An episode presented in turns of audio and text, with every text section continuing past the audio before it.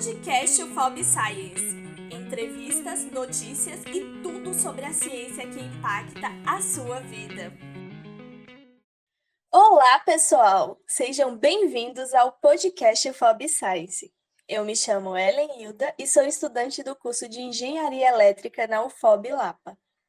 Nossa convidada de hoje é a Camila Negreiros, que é médica, graduando em Cuba e especialista em psiquiatria pela Associação Brasileira de Psiquiatria, ABP.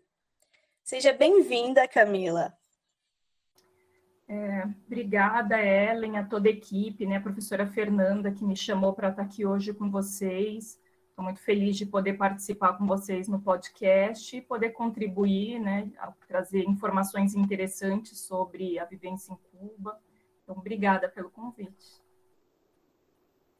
Antes de começarmos a nossa entrevista, nos conte um pouco sobre você e sobre a sua formação. É, é que assim, para falar sobre um, é, um pouco mais resumido, né? Porque a, a minha apresentação é praticamente meu livro. Então, é, aqui é grande. Na realidade, eu sou nascida aqui em São Paulo, mas meus pais são naturais aí da Bahia, né? Meu pai de Itabiraba, minha mãe de Sátiro Dias, mas eles se encontraram, né? Se conheceram aqui em São Paulo e eu nasci aqui.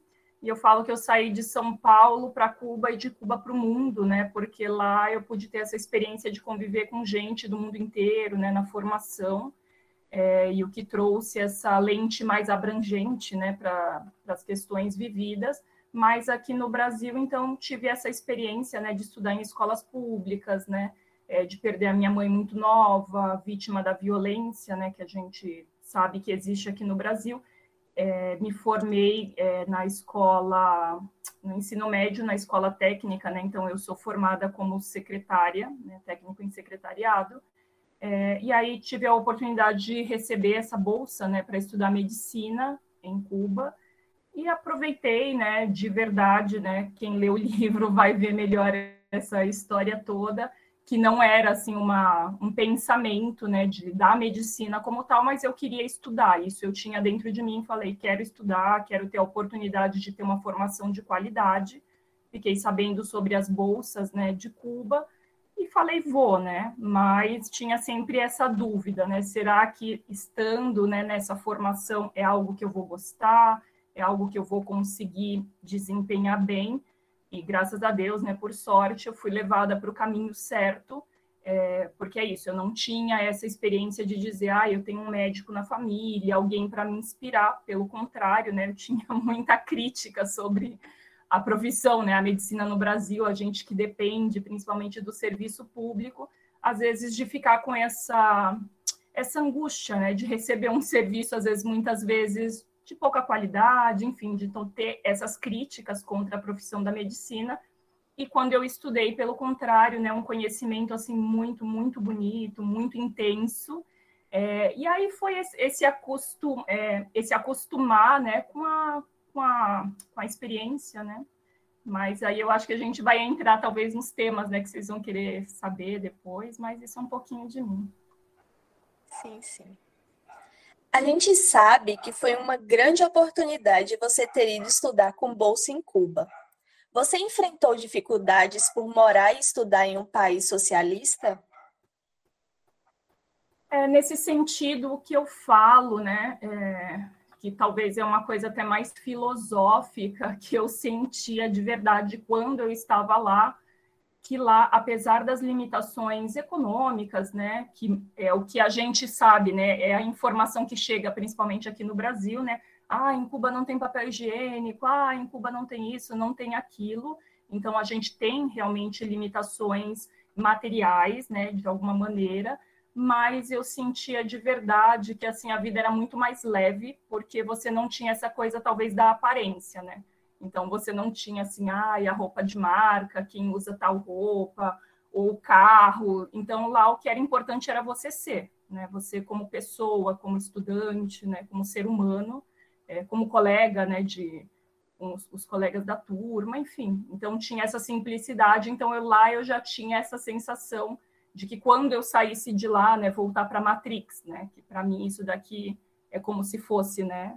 Quem assistiu, né, o filme, quem não fica a dica, né, porque é como se fosse a realidade paralela, me dá a impressão que é onde a gente vive, porque o que eu digo, assim, para quem nunca, né, esteve em Cuba ou não teve essa oportunidade, a experiência que a gente vive aqui no Brasil, né, é, eu viajei em 2018, eu tive lá na Europa, na Espanha, na França, assim, fui resolver algumas questões aí burocráticas de documentos, e aí eu senti assim que eu estando lá, né, tive em Madrid, Barcelona, Paris, e aí é, já tive na em Buenos Aires, na Argentina, é mais ou menos aqui, quem já teve, né, vocês se já tiveram a oportunidade de estar aqui em São Paulo, no Rio de Janeiro, são cidades grandes, né, que tem mais ou menos as mesmas coisas, as mesmas experiências, mas é, essa diferença, né, que a experiência de Cuba, eu sinto que dificilmente a gente vai ver em outras partes do mundo, né?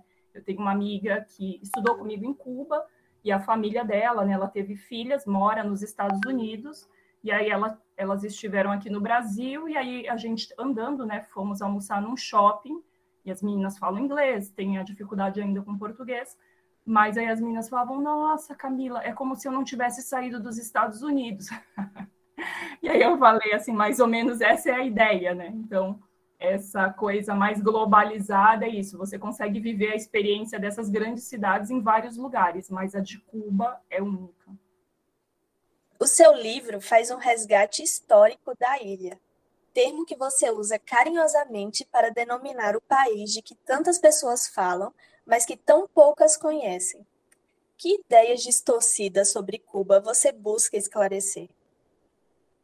É, eu sinto que, assim, quando eu comecei a escrever, né, que me veio a ideia do livro, eu comecei a escrever ele no início de 2019, mas o final de 2018, né, que a gente viveu, viveu aqui no Brasil com a questão da eleição presidencial, né, do atual presidente, e o, a, o cenário né, que a gente vivia social, de muita né, polarização, de, de violência né, verbal, física, e aí teve, né, essa questão foi até no final de 2018, depois da eleição desse presidente, é, da questão né, dos médicos cubanos que foram expulsos ou que não foram expulsos, que foi Cuba que levou embora, mas todas essas fake news né, que a gente conhece e que eu já estava mais ou menos acostumada, que o ruim é a gente se acostumar né, com essas coisas ruins. Mas desde 2000 final de 2013, 2014, quando começou o programa Mais Médicos, que foi toda aquela polêmica, né? médico cubano vindo para o Brasil, mas se a gente no Brasil tem médico, para que precisa de médico? E aí essas desinformações, sobretudo sobre a medicina que é feita em Cuba, né?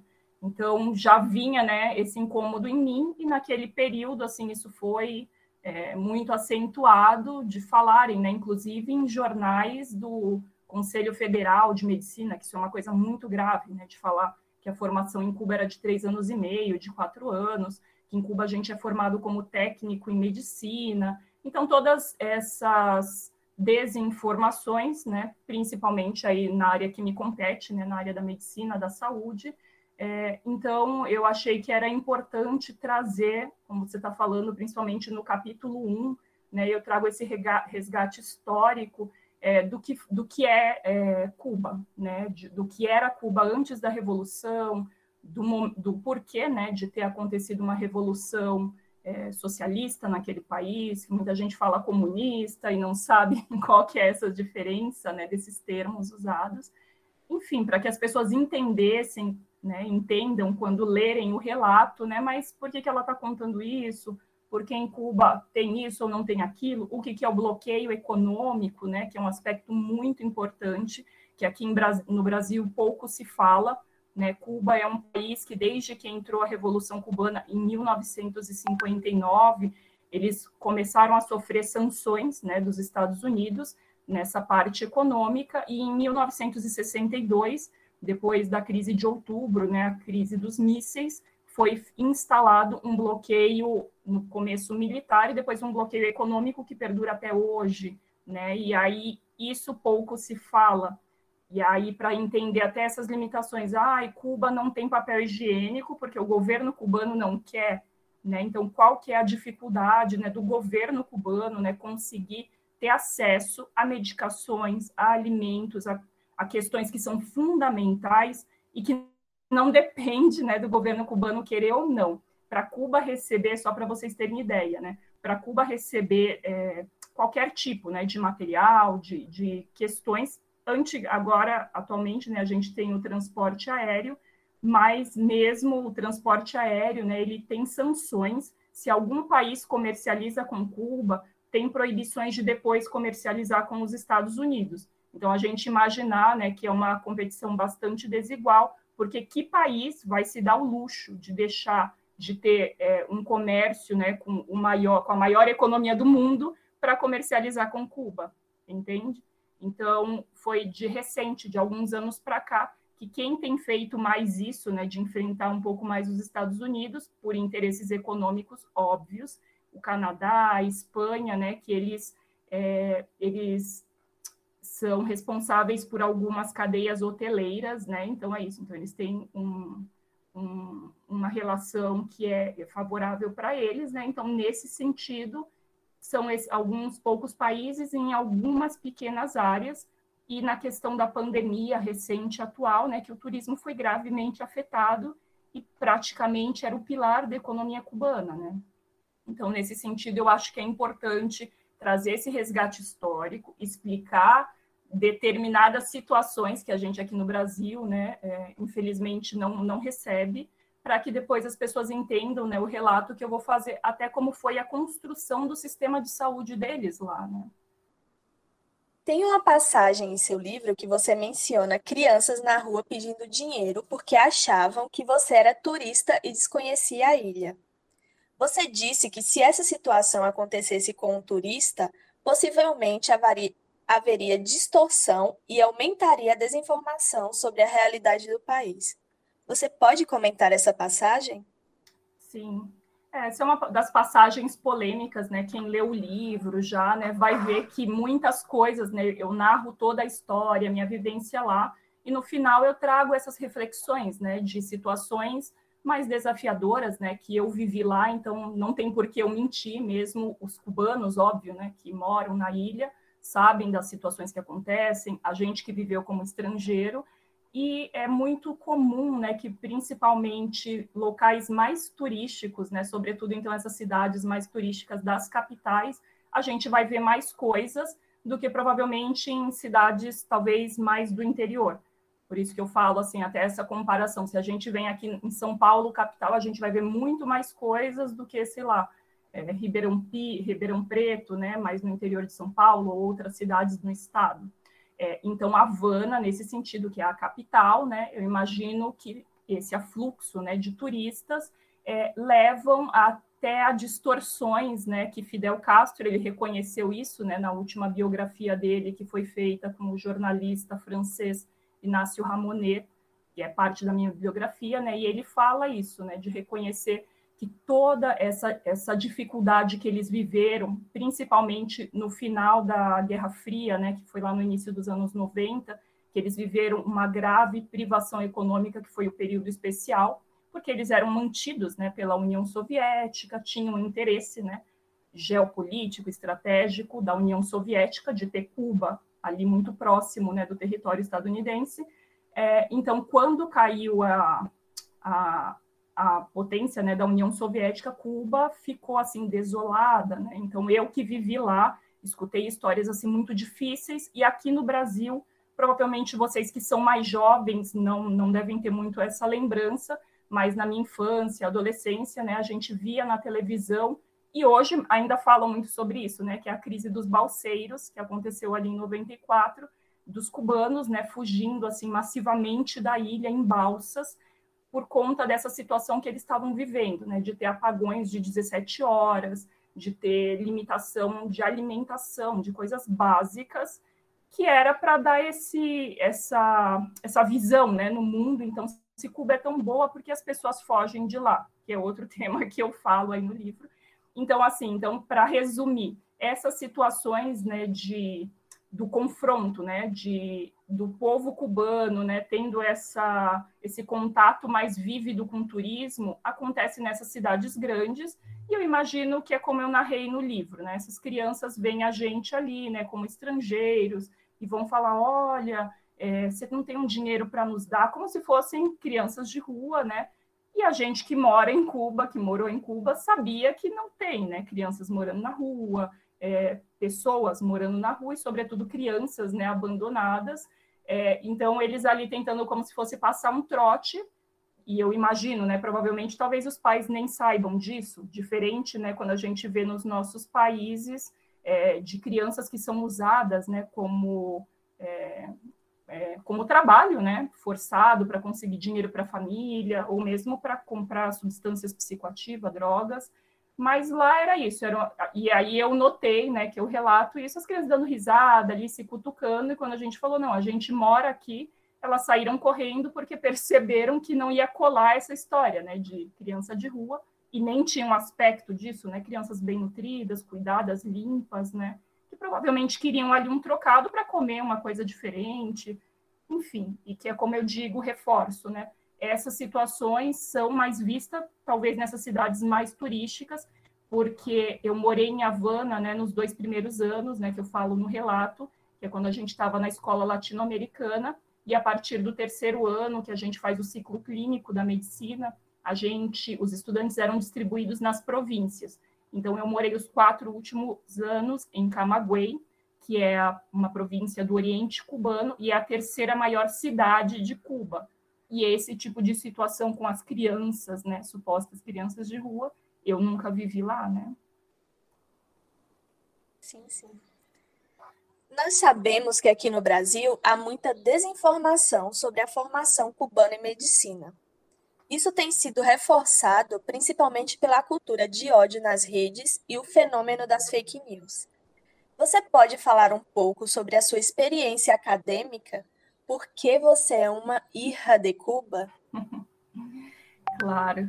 É, como eu estava comentando, né, eu sinto que o objetivo dessa, desse livro é esclarecer principalmente essa situação, né, do que é de verdade, né, ter estudado em Cuba, da situação da medicina, é, da formação em medicina lá, e aí eu trago né, essas comparações é, até com a, a, minha formação lá e a minha vivência, né, a aplicação prática aqui no, no país, mas a formação é, em Cuba basicamente, né, ela segue né, os, os moldes da formação da medicina tradicional ocidental e principalmente da formação baseada no modelo flexneriano, né, que Flexner foi um cara lá nos Estados Unidos encarregado por organizar né, o, o, a formação em medicina e foi criado, então, esse modelo né, de uma formação em seis anos, com dois anos iniciais do chamado ciclo básico, aonde você tem a, a,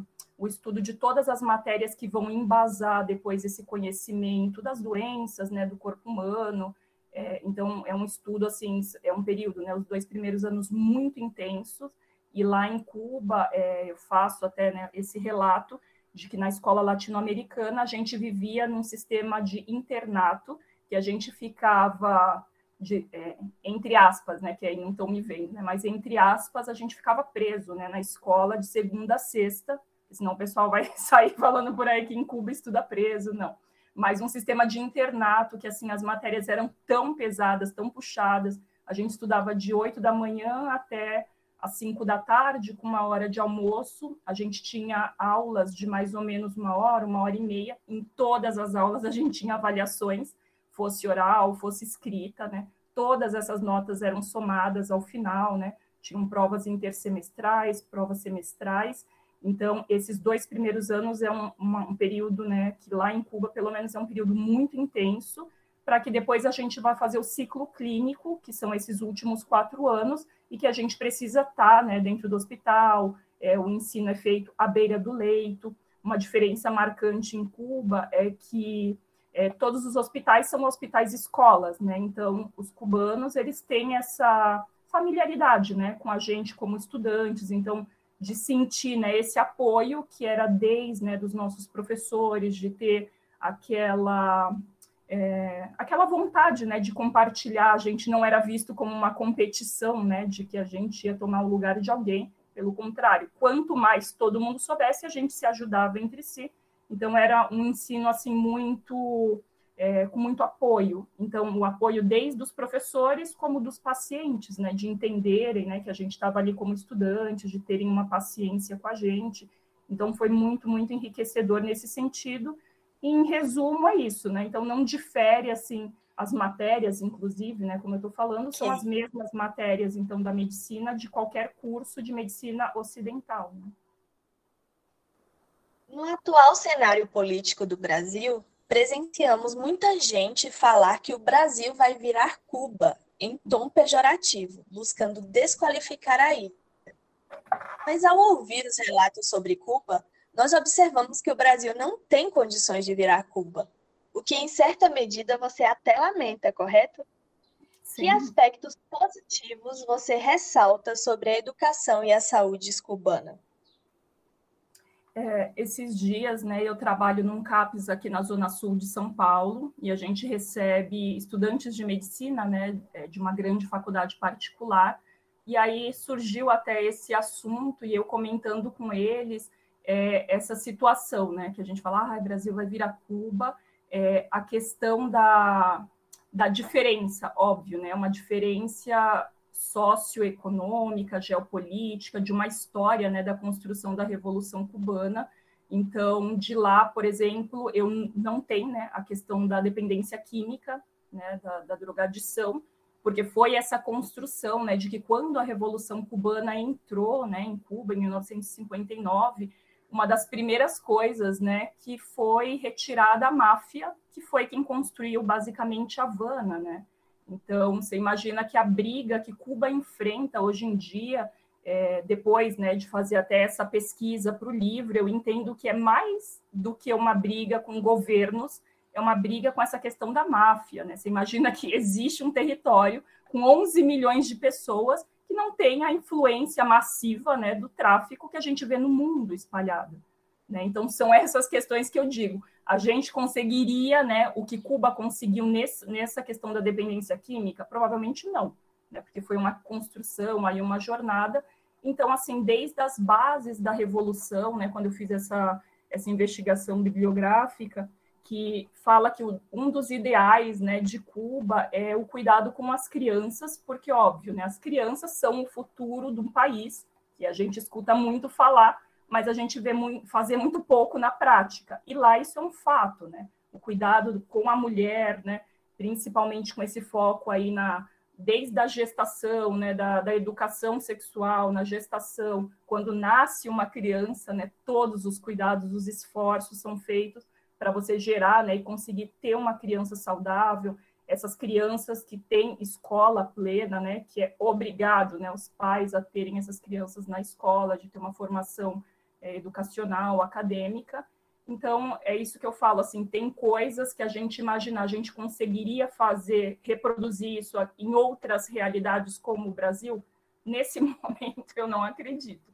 Mas eu sinto que a experiência cubana, ela fala muito de que existem coisas que é possível, mesmo com muito pouco, eu vi, né, eu vivi isso, é possível fazer muito, né? principalmente nessa área da educação, da saúde, do cuidado com o ser humano. E para isso, muitas vezes, você vai ter que abrir mão de aspectos econômicos, né? porque tem a situação que eu relatei até no livro, de ter tido a experiência de viver uma epidemia de dengue, e aí a gente vê dengue aqui, né? principalmente aqui em São Paulo, tem as épocas aí que a gente tem a epidemia, e como é maltratado, né? Porque o ideal, quando você tem uma epidemia de dengue, eu vi eles fazerem isso lá, quando a pessoa está né, com, a, com a infecção, né, com o vírus circulante no sangue, está tendo febre, essa pessoa precisa estar tá, é, reclusa, né, em isolamento, e o isolamento desse, desse paciente, o ideal é que seja debaixo de mosquiteiro, para evitar né, que os mosquitos se contaminem, que continue a, a, a a epidemia, e isso não é feito né, no nosso país e na maioria dos lugares, por quê? Porque você tem que afastar essas pessoas do trabalho. Né? Então as pessoas morrem e tanto faz, você vai conseguir mão de obra de novo, né? Lá eu vi eles pararem, né? A cidade de Camagüey, como eu falei, a terceira maior cidade do país, que se eu não me engano aqui no Brasil a terceira maior cidade é Salvador, né? Que está mais próximo de vocês. Então, vocês imaginem né, Salvador, né, das pessoas terem atestado, ficarem reclusas em casas aí uma semana, é possível na nossa realidade alguém fazer isso? A gente está vendo até a polêmica da pandemia do coronavírus, que é uma coisa muito grave e que tem né, políticos, né, inclusive o presidente aí falando essas coisas insanas, né, de que a, o afastamento, o isolamento social é o prejudicial. É prejudicial para quem, né? Você destaca no seu livro que a saúde cubana é baseada em prevenção. Pode nos falar mais sobre isso? É, e aí eu trago, né, então, na, no livro, acho que tá, é o quinto capítulo, que eu falo basicamente né, sobre esse sistema de saúde, e por isso que eu falo, né, que a importância talvez de lerem, né, talvez tem gente que tem menos interesse em história nessa parte, mas que a pessoa tendo né, essa noção de como foi né, a construção da Revolução Cubana, quais foram essas bases, vão entender né, quais são as bases né, de fundação do sistema de saúde deles, porque quando a gente vê ah, o sistema de saúde cubano, né, que consegue trabalhar basicamente promoção de saúde, prevenção de doenças, é, é uma coisa que eles conseguiram como se fosse da noite para o dia, e não, é uma construção. E tudo isso que a gente está comentando aqui, né? É um país que economicamente tem muitas dificuldades, sim, né? Dificuldades aí agora na pandemia, né? É, a gente está vendo mais dificuldade de conseguir insumos, medicações, mas eles têm uma das menores taxas de mortalidade infantil da, do continente americano. Né? Como se consegue isso? Né? Então, um país que é economicamente pobre sabendo que o quanto menos eu tiver pessoas doentes, menor vai ser o gasto em saúde, né? Então, como eu faço isso? Prevenindo, né? É, tem um, um, teórico, acho que é canadense, que ele fala que cada um peso que você investe é, em prevenção, você economiza 10 pesos é, no tratamento né, do que a pessoa tivesse adoecido. Quer dizer, o custo de você prevenir é um décimo de você tratar quando a pessoa está doente. Então, imagina quem tem, todo né, uma, uma lógica, obviamente, por trás disso, e do governo cubano tem investido nisso desde o começo. Né? Então, é, essa é a importância. Né? Nós aqui no Brasil estamos muito longe dessa prática de medicina preventiva. Como você avalia isso? Medicina de família, ela tem essa questão de ser, de ter uma especificidade, de que cada lugar que você fizer vai ser uma vivência diferente. É, eu estava fazendo né, a residência de medicina de família na Venezuela, logo que eu me formei, pela questão até da revalidação, né, que quem se interessar vai ler também aí no relato, é, que não é rápido, não é barato, né, então eu falei, não, eu estou formada como médica, quando eu terminei a graduação em Cuba, falei, vou trabalhar onde for, né? E teve essa oportunidade, fui lá para Venezuela, morei lá um ano e meio. Então, a medicina de família que eu vi, né, que eu pratiquei lá nesse um ano e meio, fazendo essa residência, também era distinta da, da, da de Cuba.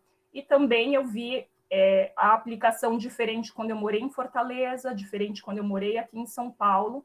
Então, a gente percebe que tem essas especificidades que dependem né, de cada território, de cada realidade social. É, só que eu, né, que trabalho aqui em São Paulo, eu percebo, principalmente porque a questão aqui em São Paulo, é, como é um território muito grande, né, de mais de 11 milhões de pessoas, é, a prefeitura ela terceirizou né, esse serviço da, da atenção da, da medicina e aí são empresas que regem, né? Então a gente tem uma mesma é, diretriz, né, para medicina de família, para metas, mas cada empresa que faz, né? Eu trabalho, trabalhei já também em vários lugares aqui na Zona Sul como psiquiatra de NASF, de apoio, e eu percebo que cada lugar é como se fossem é, países quase diferentes, né? Da aplicação, de como é feito, desde a estrutura do lugar, né, que a gente trabalha até é, a questão das metas é basicamente a mesma, mas como você faz para chegar nessas metas. Então, tem toda essa falta de coordenação. E aí, quando a gente fala até especificamente da medicina, né, e que era a minha crítica, como eu falei no começo, contra o profissional médico, é, de que eu imagino né, que a maioria, a população, a gente descarrega né, essa nossa raiva, essa nossa frustração no profissional que está lá na tua frente e que está te atendendo mal, né? Porque é, muitas vezes não faz um exame físico direto, né? ou não tem aquele interesse, ele nem olhou na minha cara, mas entender assim que essas questões elas vêm de diretrizes, né? Que quando eu trabalhava a gente tinha a oportunidade de ter uma agenda mais flexível, é, com consultas às vezes de 30 minutos para atender compartilhado, saúde mental, para fazer visitas. E essas demandas de metas numéricas impactam nesse atendimento que a gente tem. E eu saí do atendimento da estratégia justamente numa época que aqui em São Paulo foi dado uma diretriz de que é todas as consultas são de 15 minutos. Eu falei, poxa, eu não atendo uma gestante, né, com qualidade, né, aqui da realidade da periferia de Cidade Ademar, em 15 minutos, né? Pessoas que muitas vezes, é, não, não só né, uma pessoa da periferia, qualquer ser humano que precisa de uma atenção, de uma orientação adequada, de um exame físico, né?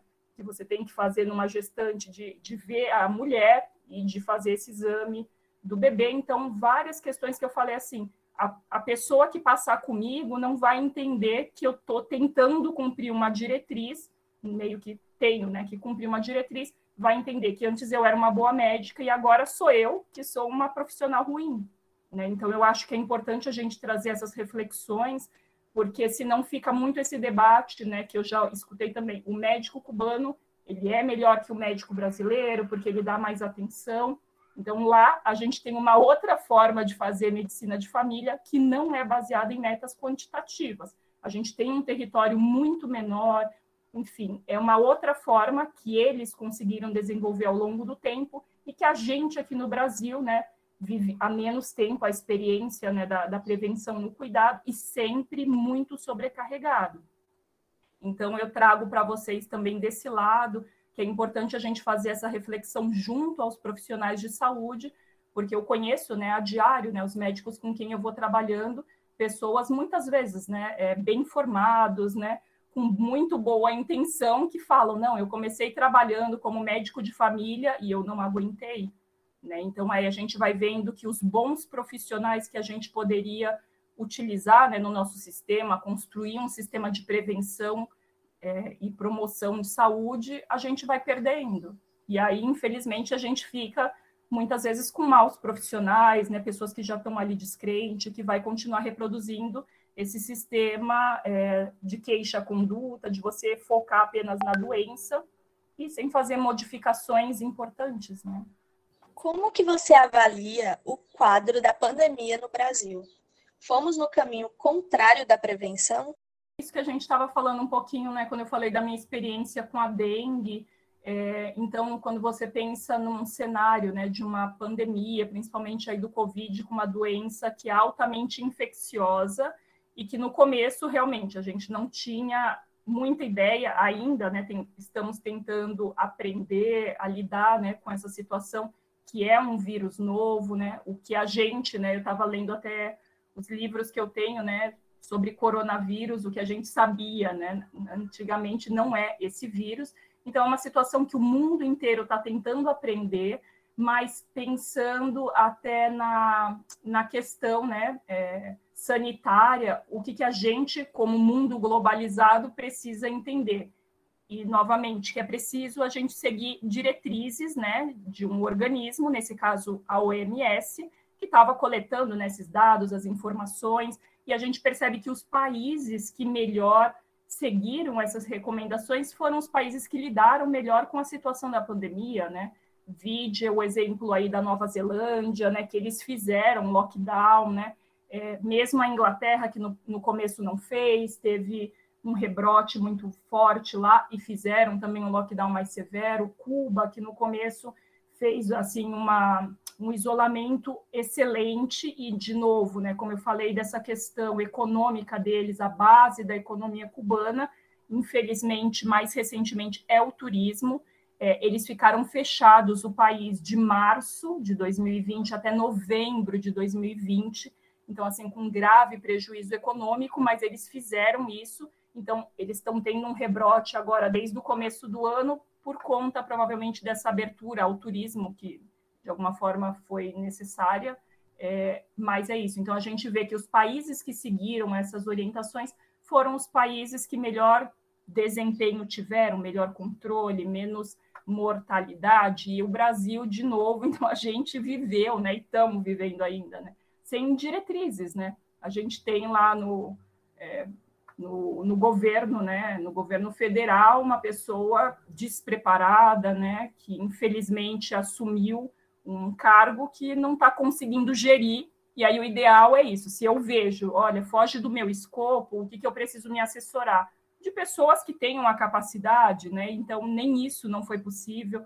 Essa dança da cadeira né, de ministros de saúde, ministro de saúde que era paraquedista, Jesus do céu, é isso, é uma vergonha. Então, a gente, enquanto profissional aqui embaixo, né, de não, não ter esse direcionamento, e aí mesmo, né, não sendo da, da minha mesma ideologia política, né, eu preciso reconhecer que aqui no estado de São Paulo, o governador é, conseguiu romper um pouco mais aí com essa dinâmica federal, né? Em alguns estados, né? A gente ficou sabendo aí do exemplo do Maranhão, enfim, outras cidades, inclusive que foram na vertente contrária, não, vamos lutar para buscar vacina, né? Para fazer o que fosse possível, mesmo que também não foi feito o ideal aqui em São Paulo na questão do isolamento, era a época que abria um pouco mais, é, afrouxava né, o isolamento social para que as pessoas voltassem a trabalhar, períodos de muita contaminação. Eu, como médica, que atualmente eu estou na psiquiatria, mas a gente é, precisava né, desse suporte. Muitas vezes, um paciente que está na psiquiatria e tinha uma descompensação clínica, a gente não tinha para onde mandar, né? Os grandes hospitais aqui, famosos hospitais que não tinham vaga, né? Enfim. Então, a gente viveu né, esse colapso da saúde e, de novo, como eu digo, por uma falta de direcionamento que passa né, pela esfera política, obviamente. Né? Então, e que a gente ainda está vivendo né, essa, essa, essa situação, porque é importante a gente ressaltar aqui, né, que a gente está aqui, ó, dia 15 de agosto de 2021, e a gente ainda está na situação da pandemia, né, as pessoas é, precisando se vacinar, precisando manter os cuidados, tem essa nova cepa indiana, né, da cepa delta, que está trazendo mais contágios aí pelo mundo, então a gente não achar que a pandemia já passou, né? A gente ainda está vivendo, então manter essa, essa atenção que passa também por essa, esse cuidado individual para a gente gerar um cuidado coletivo maior. A gente leu no seu livro que Cuba venceu uma epidemia de dengue com mosquiteiros, educação, informação e prevenção em saúde. Você pode contar para a gente melhor como foi essa experiência? É, é um pouco disso que a gente está falando, né, Ellen? Assim, de você pensar que você tem um país que existe diretrizes, né, de um ministério de saúde, né, de protocolos médicos, né, que os profissionais sabem o que precisa seguir e que o foco realmente, quando você está vivendo uma epidemia, é a gente pensar, eu preciso de um cuidado individual, porque o benefício é coletivo. Né? Então, às vezes, você vai ter que sacrificar, sim, né, um período da economia para você salvar vidas. Né? Então, a gente sabe, como eu estava falando, né, a dengue, a gente tem epidemias aqui no Brasil que morrem pessoas, né? mas não morrem pessoas famosas em geral. Então, morreu pessoas aqui da periferia, pessoa que precisava estar trabalhando, isso fica por isso mesmo, né?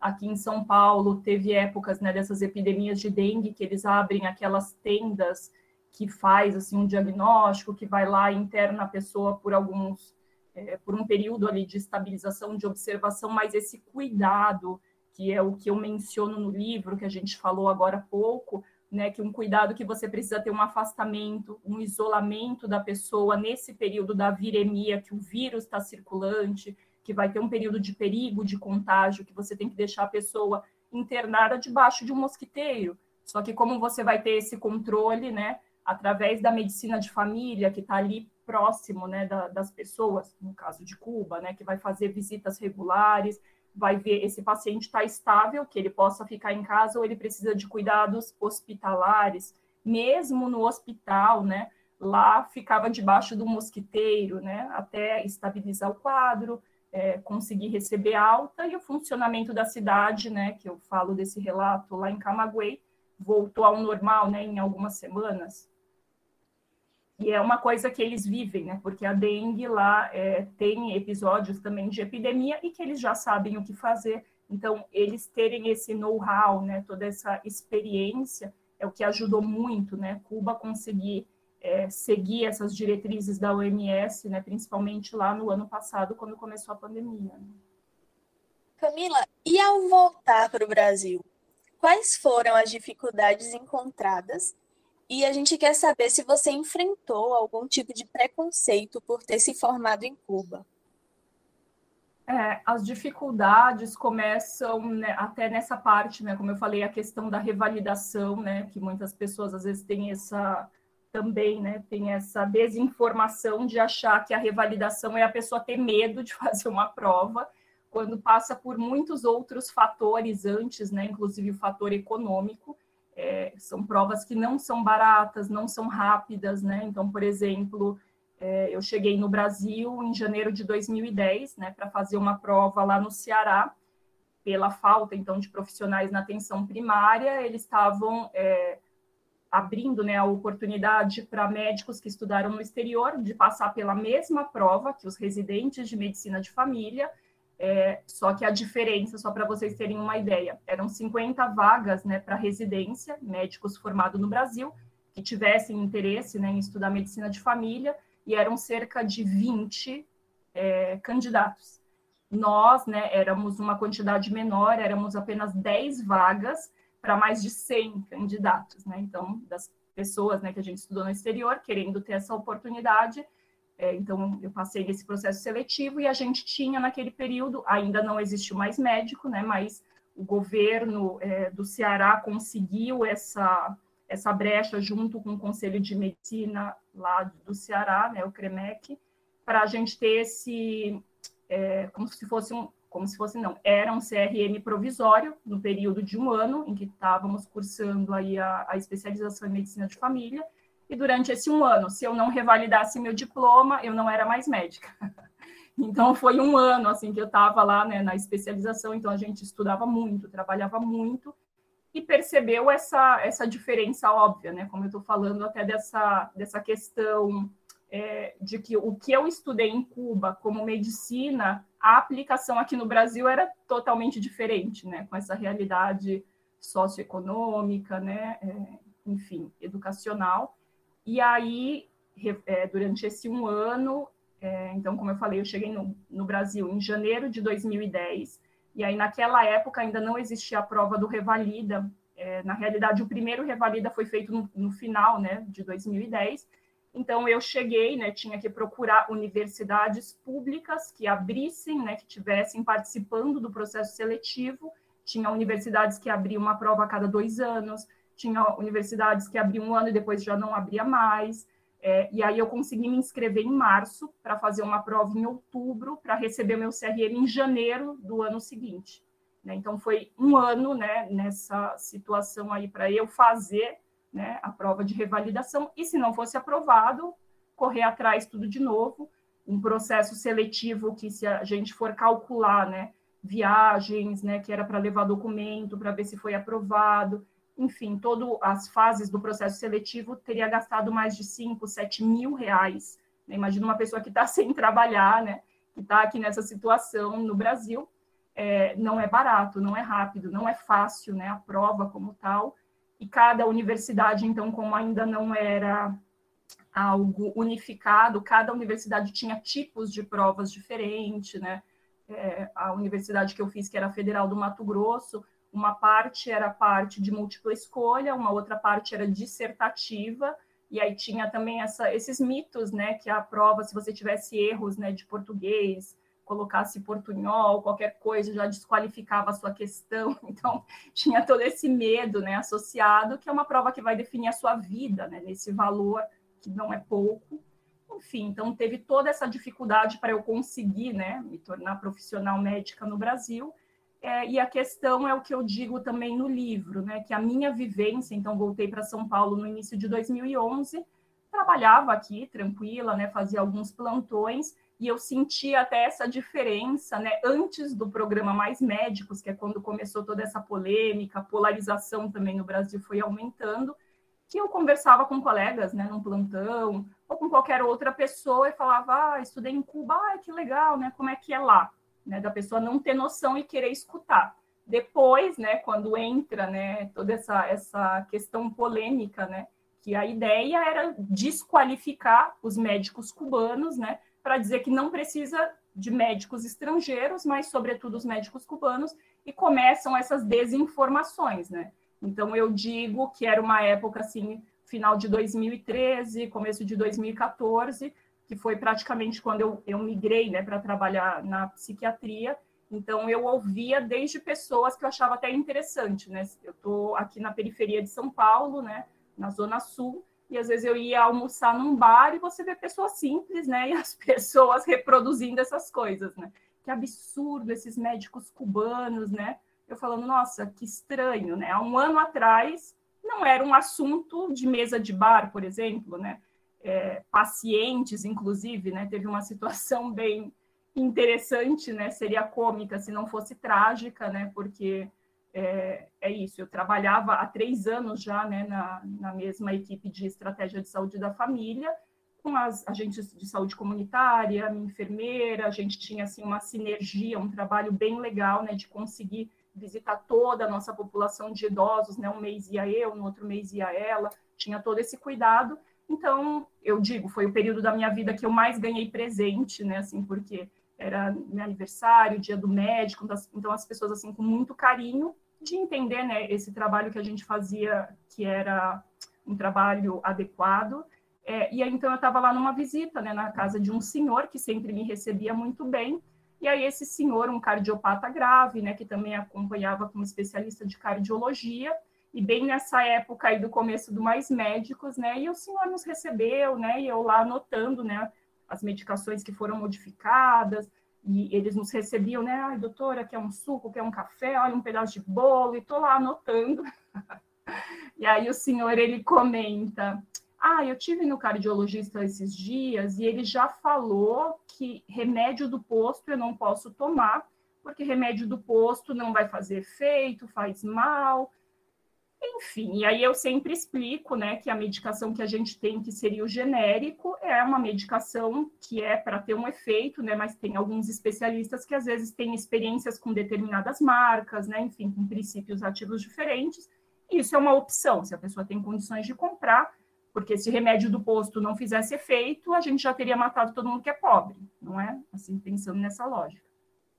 Mas a questão é que aí o senhor entra nessa discussão e aí ele começa a reproduzir provavelmente o que ele escutou, né? Porque aí ele falava: "Ah, e você vê que absurdo agora trazendo esses médicos de Cuba para tirar, né, o lugar dos nossos médicos brasileiros e e aí nisso a agente de saúde, que óbvio sabia, né, ela me olhou assim, ficou cheia de vergonha, abaixou a cabeça, né, e eu deixei ele falar, falou, falou, falou, a esposa também reclamou.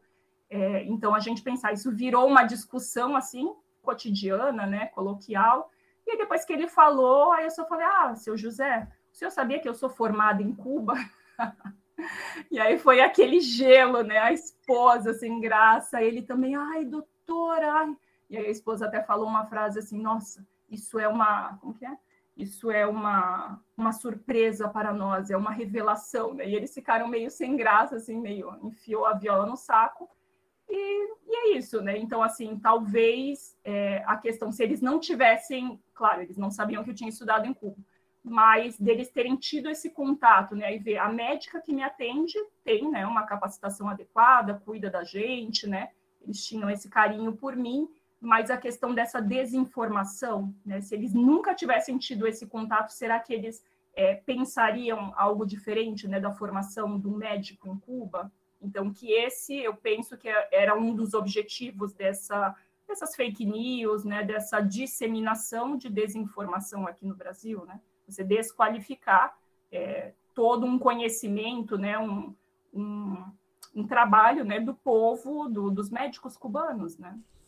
O seu livro é um resgate e registro histórico, político, econômico e social.